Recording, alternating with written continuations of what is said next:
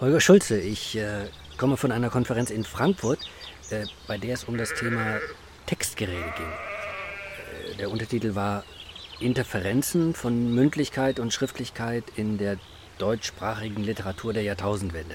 Äh, das war, wie Sie sich äh, denken können, eine ganz und gar mündliche Angelegenheit. Also es gab Vorträge, es gab Diskussionen, Pausengespräche äh, und abends waren wir noch zusammen essen.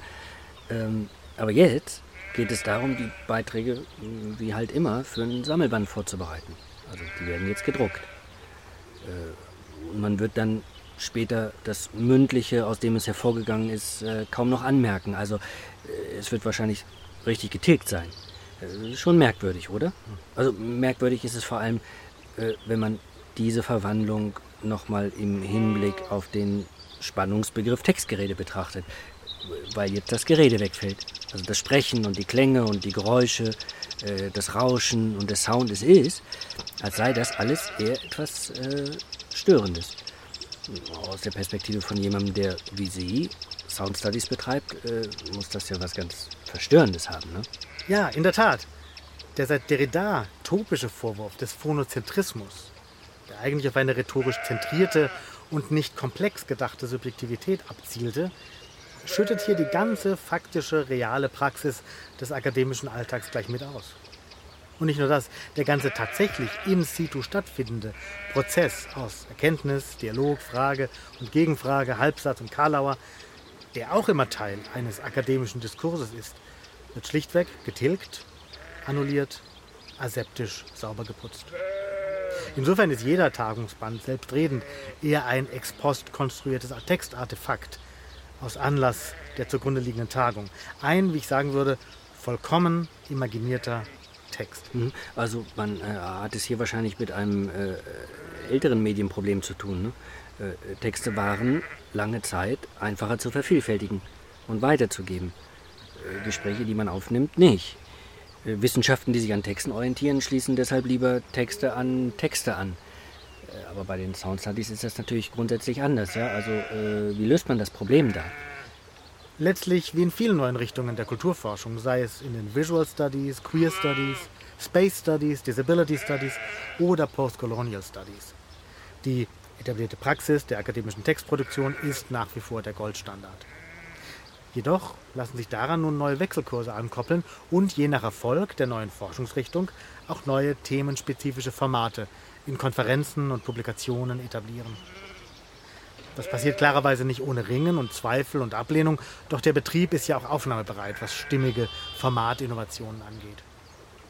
Das Geredete, und das Gerede speziell, ist nun zunächst ja das angestammte Fachgebiet der Conversation und der Speech Studies, der Gesprächsforschungen in Linguistik und Anthropologie. Leider kaum in der Kommunikationswissenschaft.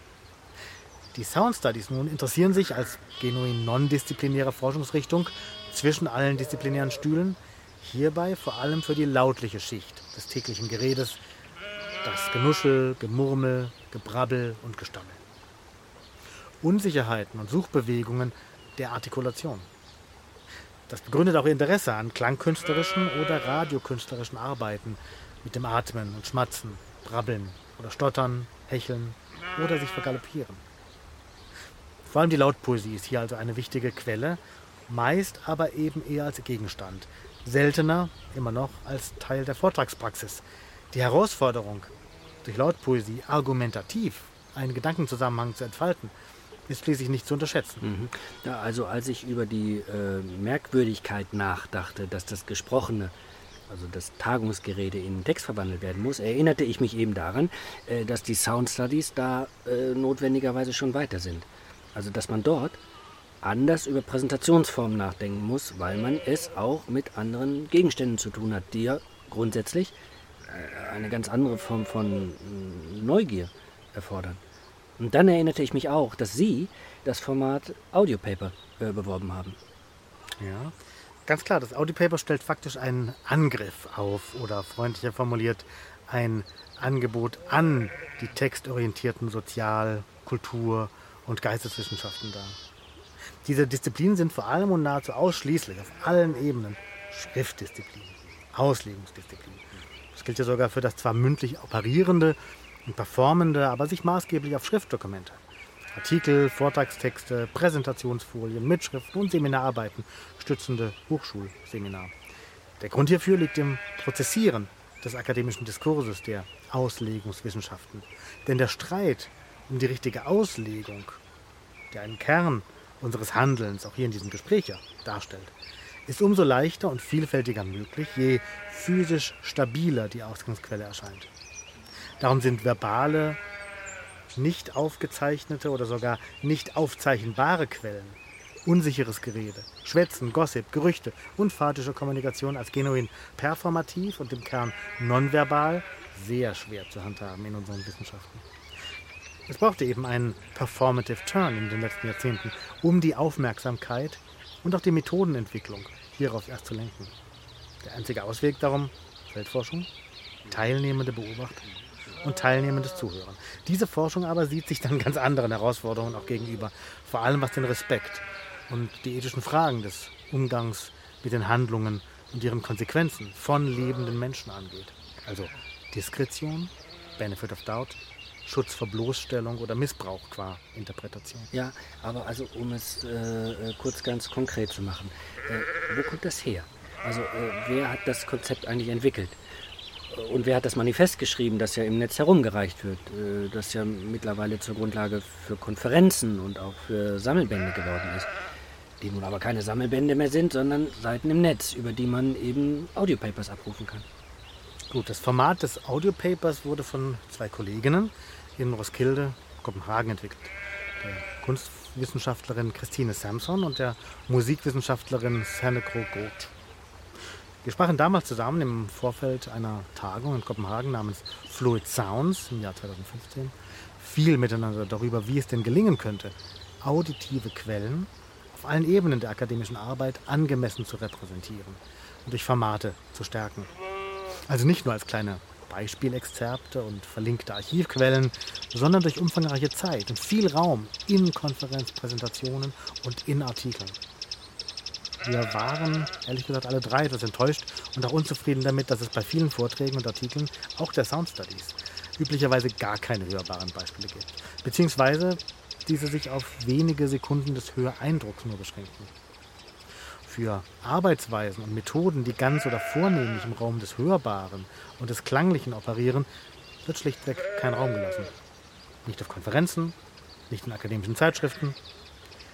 Gerne wurden und werden solche Forschungen dagegen dann abgeschoben in den Katzentisch des Experimentellen oder in das, wie ich gerne sage, Damenprogramm des dekorativen Abendkonzerts. Damit aber werden solche Positionen als faktisch nicht wissenschaftlich und akademisch argumentativ irrelevant ausgegrenzt und abgeschoben. Mhm. Deshalb will das Manifest ja das Audiopaper in die Wissenschaft, naja, äh, wie sage ich jetzt, äh, zurückpressen, richtig. Ne? Ja, das Audiopaper soll ein akademisches Format für auditives Forschen und Argumentieren sein. Wie ist das Audiopaper definiert? Groth und Samson haben 2016 in dem von Ihnen ja schon erwähnten Manifest die Merkmale dieses neuen Formats versammelt. Im Kern geht es darum, dass in einem Audiopaper die Argumentation vornehmlich und quantitativ mehrheitlich durch Klänge, durch Hörstücke, Beispiele, Passagen vollzogen wird. Sprache, auch argumentative, ist nicht per se ausgeschlossen. Doch sollte sie sich in diesem Fall den Klängen unter oder, naja, zumindest beiordnen. Groth und Samson beginnen in ihr Manifest darum mit dieser Definition auf Englisch, ich zitiere, Audio papers resemble the regular essay or the academic text in that they deal with a certain topic of interest, but presented in the form of an audio production. The audio paper is an extension of the written paper through its specific use of media, a sonic awareness of aesthetics and materiality, and creative approach towards communication. The audio paper is a performative format, working together with an effective and elaborate understanding of language. It is an experiment, embracing intellectual arguments and creative work, papers and performances, written scholarship and sonic aesthetics. Und sie beschließen ihre acht Postulate mit folgendem Diktum. Ich zitiere wieder. The audio paper is never conventional, as it always incorporates an awareness of the process of research and technological production. It not only reflects its own research questions, but reflects the reflection itself. The process of knowledge production, the presentation and representation of language and voice, the narrative and dramaturgy, and the aesthetics of sound. Zitat Ende. Das Audiopaper wird damit gewissermaßen zum sehr ernsthaften, auditiven, sensorisch dezentrierten Versuchsfeld in Sachen Argumentation, Forschung, Wissens- und Gestaltungsproduktion zu Stimme, Dramaturgie, Ästhetik und Erzählung. Mhm. Naja, also man spürt bei der Lektüre des Manifests, also wie sehr es in die Wissenschaft äh, rein will, ja, aber äh, gar nicht so unbedingt auf äh, sanfte Weise. Es liest sich dann eben doch eher wie so ein, wie so ein Angriff auf die äh, textorientierten Sozial-, Kultur- und Geisteswissenschaften. Denn äh, tatsächlich wird davon gesprochen, äh, dass man das Audiopaper als eine eigenständige Produktion verstehen sollte, also als ein, als ein Hörstück. Ja, äh, das sich nicht nur einfach mit einem bestimmten Gegenstand beschäftigt und nicht nur über ihn spricht, sondern es soll äh, mit ihm gesprochen werden. Und vor allem soll es selbst äh, von der Klang- und Bewegungsfigur etwas wie Eigenes entwickeln, das dann auf performative Weise seinem Gegenstand gerecht werden soll. Ja, ganz klar. Das Audiopaper kündigt offensiv eine asymmetrische, überhebliche Haltung der Forschenden zu ihren Gegenständen auf. Es schließt damit an die alte Forderung der britischen Cultural Studies an, seit ihren Anfängen in den 60er Jahren, sich ihren Fragestellungen und Forschungsgebieten symmetrisch, also auf Augen- und Ohrenhöhe zu begegnen.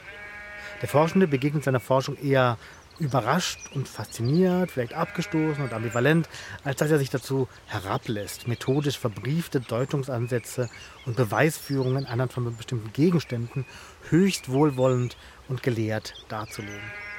Die Rolle des Priesters oder Oberlehrers wird ersetzt durch die Rolle eines Begleiters, eines anwesenden Flaneurs, eines Kollaborateurs. Äh, das aber klingt eigentlich so experimentell, dass es eigentlich den Zusammenhang mit dem klassischen Paper aufkündigt.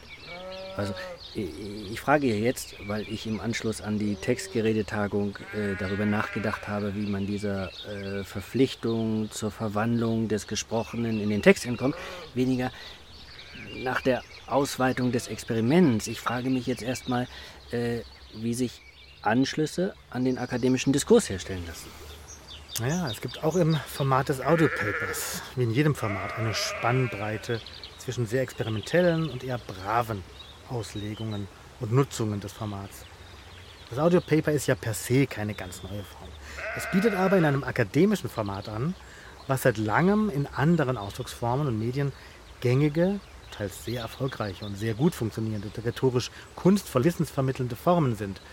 Also zwischen Lecture Performance, Radio-Essay, Hörstück, Hörbuch, Radio-Feature oder experimentellen Soundpieces. Entscheidend ist hierbei, dass diese Formate gerne als zwar experimentell, faszinierend, aber letztlich doch anständig gelten. Ein tradierter akademischer Diskurs steht da ganz hilflos davor.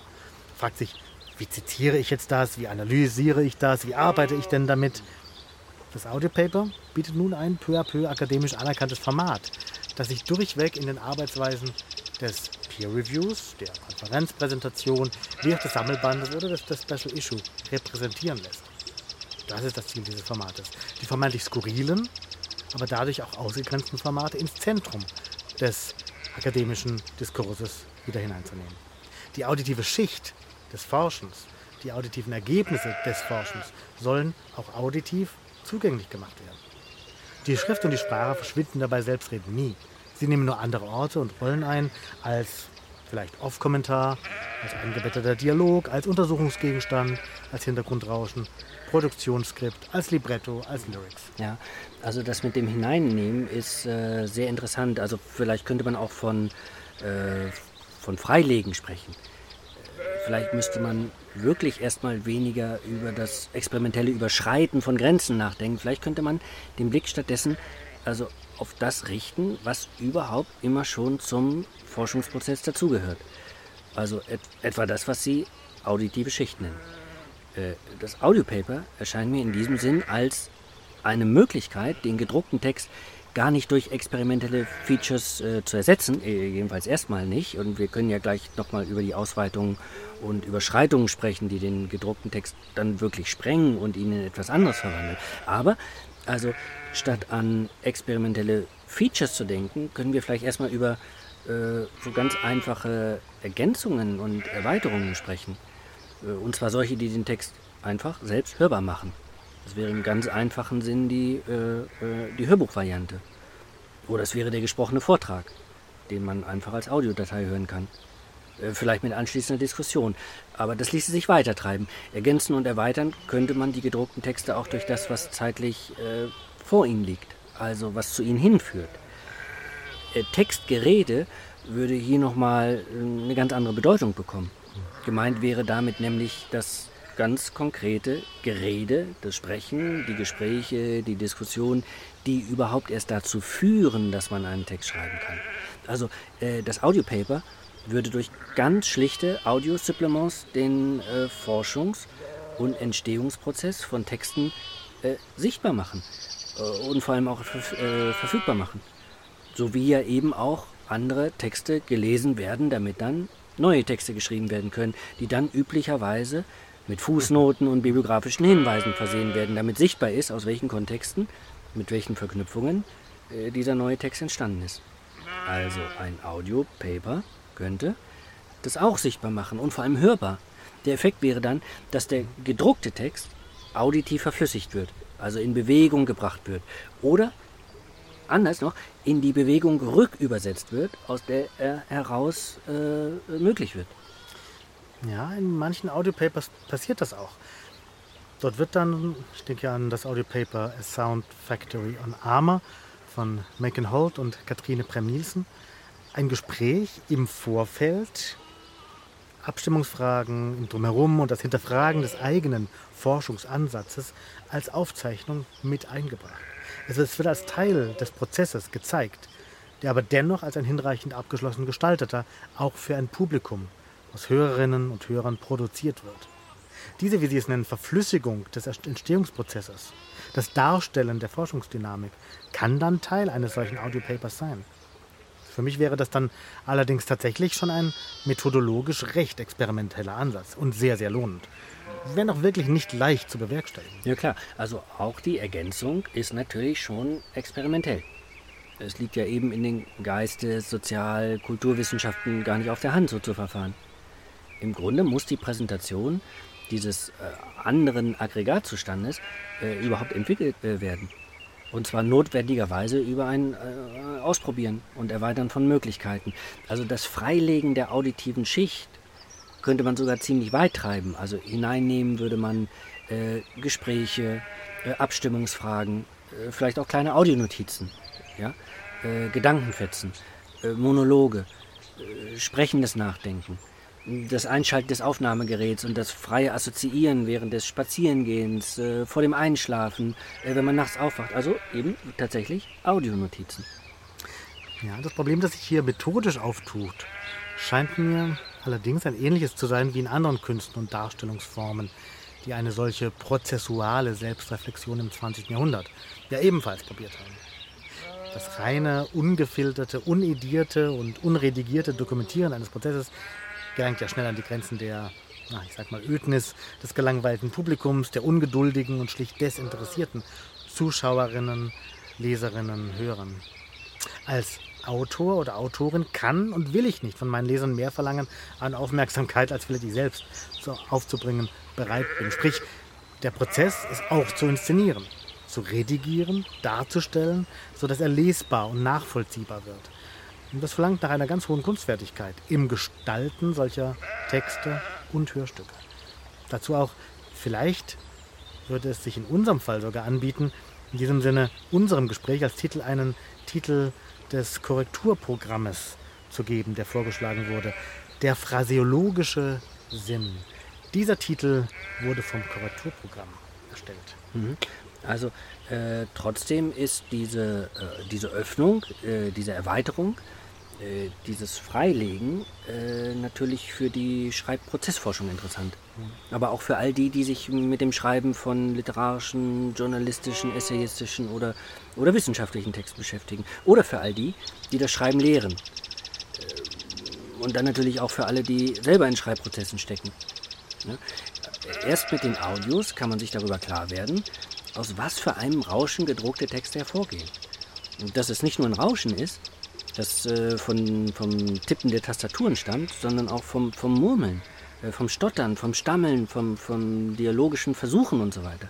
Für die Kritik Genetik, also die literaturwissenschaftlichen Versuche, die Entstehung von Texten minutiös zu rekonstruieren, müsste mm, genau das eigentlich äh, zum Kerngeschäft gehören. Aber natürlich schauen die sich wiederum nur Texte oder Textstücke an, die sie finden. Äh, sie haben ja nichts anderes toll, dass Sie die Kritik Genetik von Louis A. und anderen erwähnen. Sie war in der Tat auch der Ausgangspunkt, warum ich mich lange vor meinen Arbeiten zu den Sound Studies in meinen ersten Büchern mit einer Theorie der Werkgenese zwischen Aleatorik, Heuristik und Tektonik eines Artefakts auseinandergesetzt habe. Vielleicht kann es ja lohnend sein, auch zum Audiopaper im Sinne der methodischen Selbstreflexion einige der improvisatorischen, kombinatorischen oder dispositorischen und amalgamierenden Techniken der Künste des 20. Jahrhunderts auch in den Wissenschaften des 21. und sogar 22. Jahrhunderts bewusst zu nutzen und zu reflektieren. Das käme dann mit unter einem Tabubruch durchaus nahe und ist vermutlich im Zuge der Methodenreflexion in den Wissenschaften dringend notwendig. In diesem Sinn würde die experimentelle Beschäftigung mit dem Audiopaper übrigens den gedruckten Text äh, gar nicht nur verflüssigen, sie würde auch umgekehrt etwas deutlicher machen. Äh, sie würde den Blick auf den gedruckten Text nämlich verändern. Man könnte viel besser sehen, dass es sich bei gedruckten Texten eigentlich um einen anderen Aggregatzustand handelt, der dann übrigens auch wieder verflüssigt werden kann. Ja? Also es gibt ja äh, Autorinnen und Autoren, die genau das machen. Also sie lassen Texte aus Gesprächen entstehen. Sie übersetzen die dann wieder in neue Gespräche, aus denen dann wieder Texte hervorgehen. Man darf sich das nur nicht so linear denken, ja. Also es geschieht jetzt nicht so im Clip-Clap-Verfahren, nicht so Gespräch, Text, Text, Gespräch und so weiter, so hin und her, ja.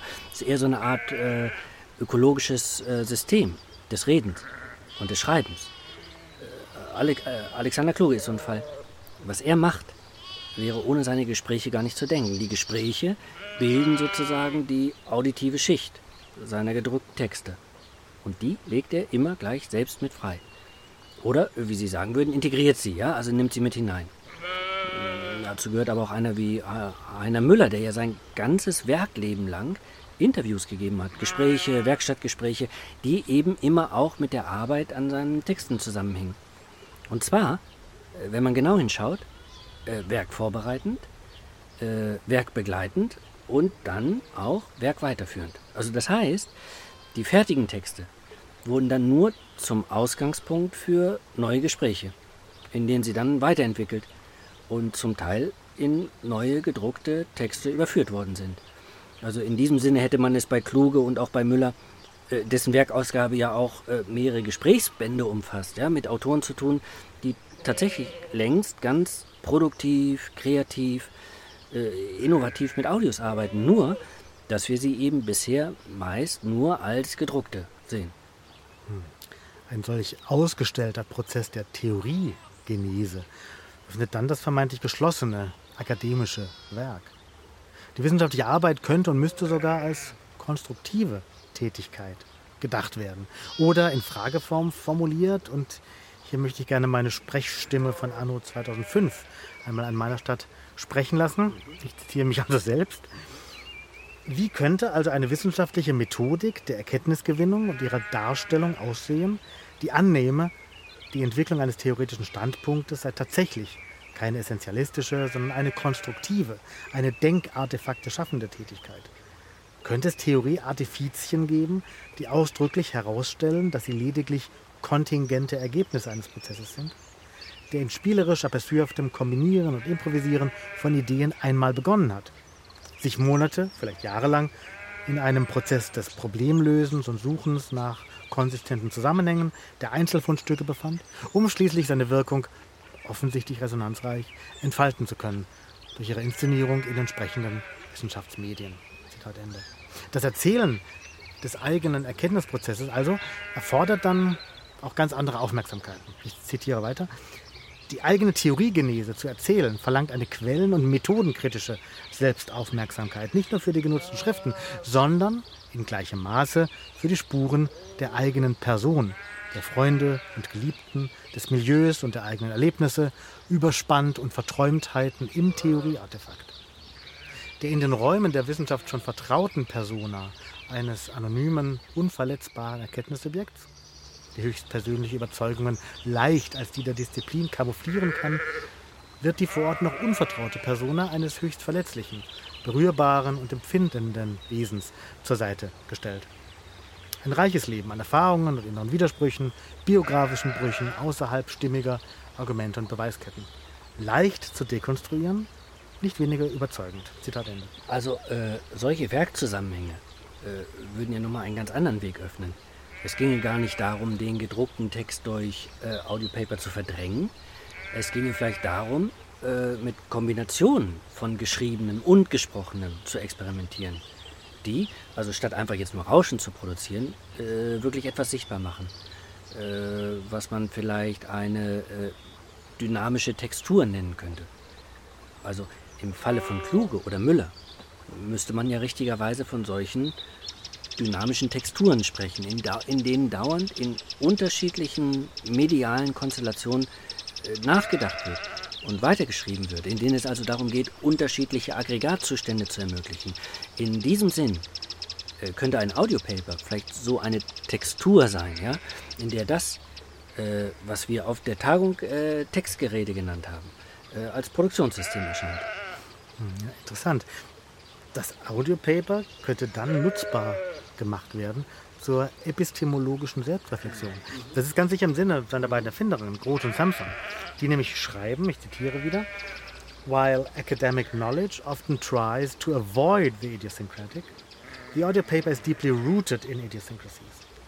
It investigates environments, the social, material, the sensorial, by taking several dynamics of the perceptual and an analytical process into account. The audio paper welcomes this Inventions often occur in attempting to formulate or mediate through a media. The researcher always makes choices, also when writing. But this process of experimenting and choosing becomes palpable when transferred into a new format. Zitat Ende. Und weiter schreiben Sie, Zitat, As an academic format, the audio paper can contribute with its, quote, partial and situated truths, ein Zitat von Donna Haraway, a knowledge production that is qualitatively attentive to the various situations of research and the inherent aesthetic and sensorial potentials. Situated and partial knowledge also implies that the production is restricted by its means of production technologies, tools, media, places, and contexts. The audio paper draws attention to the knowledge situation by, for instance, reflecting on the means of production. As sound material is visceral, the audio paper also is aware of different modes of expression and the aesthetic potentialities of sound. Situated implies that the sound work is composed with sound, technologically extra extracted from the environments with which they engage. The, the radio studio, the harbor front, the island of Amma or an imagined future. Zitat Ende. Ja, äh, das gibt einen guten Hinweis darauf, also was das Audiopaper durch seine Form sichtbar macht. Es bedürfte also gar nicht der hyperexperimentellen Anstrengung, ja, die, wie ich finde, äh, in dem äh, Audiopaper-Manifest so stark spürbar wird. Das äh, muss halt mit jedem Schnitt und jeder Überlagerung immer gezeigt werden, ja, also wie zersplittert, wie multiperspektiv, wie vielstimmig, wie komplex der Gegenstand und die Beschäftigung mit ihm ist. Es bedürfte aber eigentlich erstmal nur der Überzeugung, dass das einzelne Hörstück selbst ein Fragment ist, ja, ein Zwischenstück ein Versuch, etwas Eingeworfenes, Reingeschnittenes, eine nächste Stimme oder ein nächster Gedanke. Dann äh, kann es eben auch ein Gespräch sein, wie es Kluge zum Beispiel mit Heiner Müller geführt hat. Das wäre dann eben auch schon experimentell, ja? Also insofern es als dialogische Textur in die Texturen der, der Werkzusammenhänge äh, von Kluge und auch von Müller äh, hineingezogen ist. Ja, aber vielleicht wäre diese Einsicht dann wirklich äh, nur der Einstieg. sozusagen Audiopaper für Dummies oder äh, für, Geistes- und Kulturwissenschaftler und Wissenschaftlerinnen, ja, die man erstmal äh, mit den Formen und Formaten, die sie kennen, daran gewöhnen müsste, sich von der bloßen Fixierung auf den, auf den gedruckten Text abzulösen und das Sprechen, also das Reden, äh, das Gerede ernster zu nehmen. Also die auditive Schicht grundsätzlich zuzulassen. Und das nicht nur bei der Auslegung anderer Texte, sondern natürlich auch bei der Verfertigung eigener Texte. Hm. Die Methode wäre hier dann nicht die Normierung auf ein Präsentationsformat der Wissenschaften, sondern die Idiosynkrasie wäre Methode. Genau. Mhm. Bei der zuvor erwähnten Konferenz Fluid Sounds hatte ich die Ehre, einen Auftaktvortrag zu halten und äh, habe das mal versucht, versucht auf den Punkt zu bringen, was das heißt, Idiosynkrasie. Ich zitiere auf Englisch. Research in a specific sensory or non-sensory field requires a basic orientation at first. A sensible and maybe unconventional but always highly individual account of what is actually there. What is here? What do we have now? A state of this very moment, this multisensory constellation. The spacing and the timing is being explored, which leads you to an almost involuntarily embodying of this very field of research. Spatial arrangements and time structures become your second nature. Maybe you are not going totally native in this field, but you manage to become very familiar with many elements in it. You can almost foresee, it seems to you, the next action in, in it. Then you take action. You can cut out elements, sections, aspects, things, or situations, forms of actions, or of utterances, practices, or persona. Now you are able to scrutinize these now you can start intervening in the sensory field. You might be doing this as an artist, as a researcher, as an artist researcher, or as a researcher on artistic processes. In performing, you take new and different, exploratory and analytical, disruptive, or harmonizing actions. You provoke new situated events. You generate dissent and consent, ruptures and new experiences, new conclusions and new unfounded claims. Finally, you go for transmitting.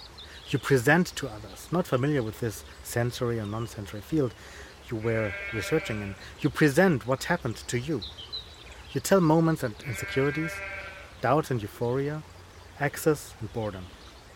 You make artifacts accessible that were generated in the course of your research. You give your collaborators in this field a voice. You give them a chance to contradict your observations, your assumptions, your claims. You give a certain insight into a maybe secluded and secretive aspect of contemporary cultural life. Zitat Ende.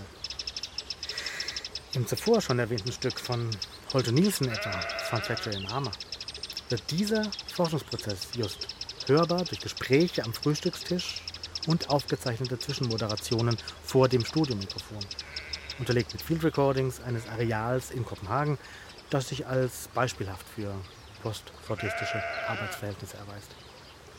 Die Idiosynkrasie der beiden Autorinnen wird dokumentiert, durchhörbar, rezipierbar für Hörerinnen und Hörer. Wir hören die Unsicherheiten und Zweifel, die Reflexionen über den Produktionsprozess. Diese Gebrochenheiten sind, wenn auch wie stets natürlich stilisiert, zentral für einen derart selbstreflexiv dargestellten Arbeitsprozess. Ja, äh, also solcher Art auditiv gestaltete und inszenierte Gespräche äh, sind aber eben erstmal nur äh, Einstiege. Ja? Äh, wir haben es dann ja eigentlich mit nächsten Kulturwissenschaftlerinnen und Wissenschaftlern, Geisteswissenschaftlerinnen, Literaturwissenschaftlern zu tun, die eben mit dem Audiopaper experimentieren müssten, äh, experimentieren sollten, weil das ja alles noch nicht fertig ist.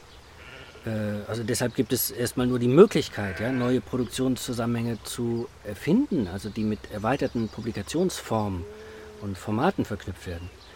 Äh, man könnte dabei übrigens auch nochmal äh, an dem Ungenügen ansetzen, das Sie damals gespürt haben, 2015, als es um die Frage ging, wie man eigentlich die ganzen Konferenzmaterialien angemessen präsentieren kann. Es würde ja noch weitergehen. Ähm, denn man könnte viel grundsätzlicher überlegen, wie sich Konferenzen als solche verändern.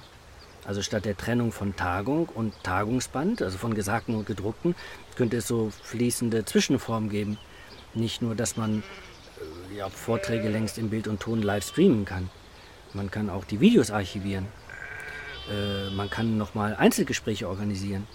die gar nicht in großer Runde stattfinden müssen, die dann aber als Audiodatei zur Verfügung stehen können. Es könnte zu den Vorträgen Audiokommentare anderer Teilnehmerinnen und Teilnehmer geben. Der gedruckte Sammelband oder der, der, also der Sammelband als PDF hätte äh, dabei dann immer noch seine Funktion, aber er wäre umstellt und äh, erweitert, äh, verflüssigt äh, mit den Gesprächen, die ihm vorausgegangen sind, äh, die ihn begleiten und die dann später eben auch noch hinzugefügt werden. Und das dürfte dann eben kein bloßes Rauschen erzeugen. Klar, es müsste gestaltet sein, klar. Es müsste vor allem gut gestaltet sein. Man braucht gute Gestaltungsideen dafür. Äh, Textgestaltung umfasst dann in diesem Sinn viel mehr, als man sich das bisher gedacht hat. Ja? Also äh, es geht dann eigentlich um die systematische Gestaltung des Textgerätes, also um die Gestaltung der Textur. Dann aber nicht mehr aus der alten Multimedia- oder äh, Hypermedia-Perspektive. Es müsste etwas sein, das sich vielleicht eher am Transmedia Storytelling orientiert. Äh, wobei klar ist, äh, das wird dann nicht von äh, Technikerinnen und Programmierern gemacht, äh, dafür muss man es dann wirklich mit Kultur- und Geisteswissenschaftlerinnen und Wissenschaftlern zu tun haben, äh, die das Reden, äh, das Gerede, äh, das Sprechen, das Gespräch immer schon in ihre eigenen Produktionssysteme eingebaut haben, also die sich selbst ihr Textgerede organisieren.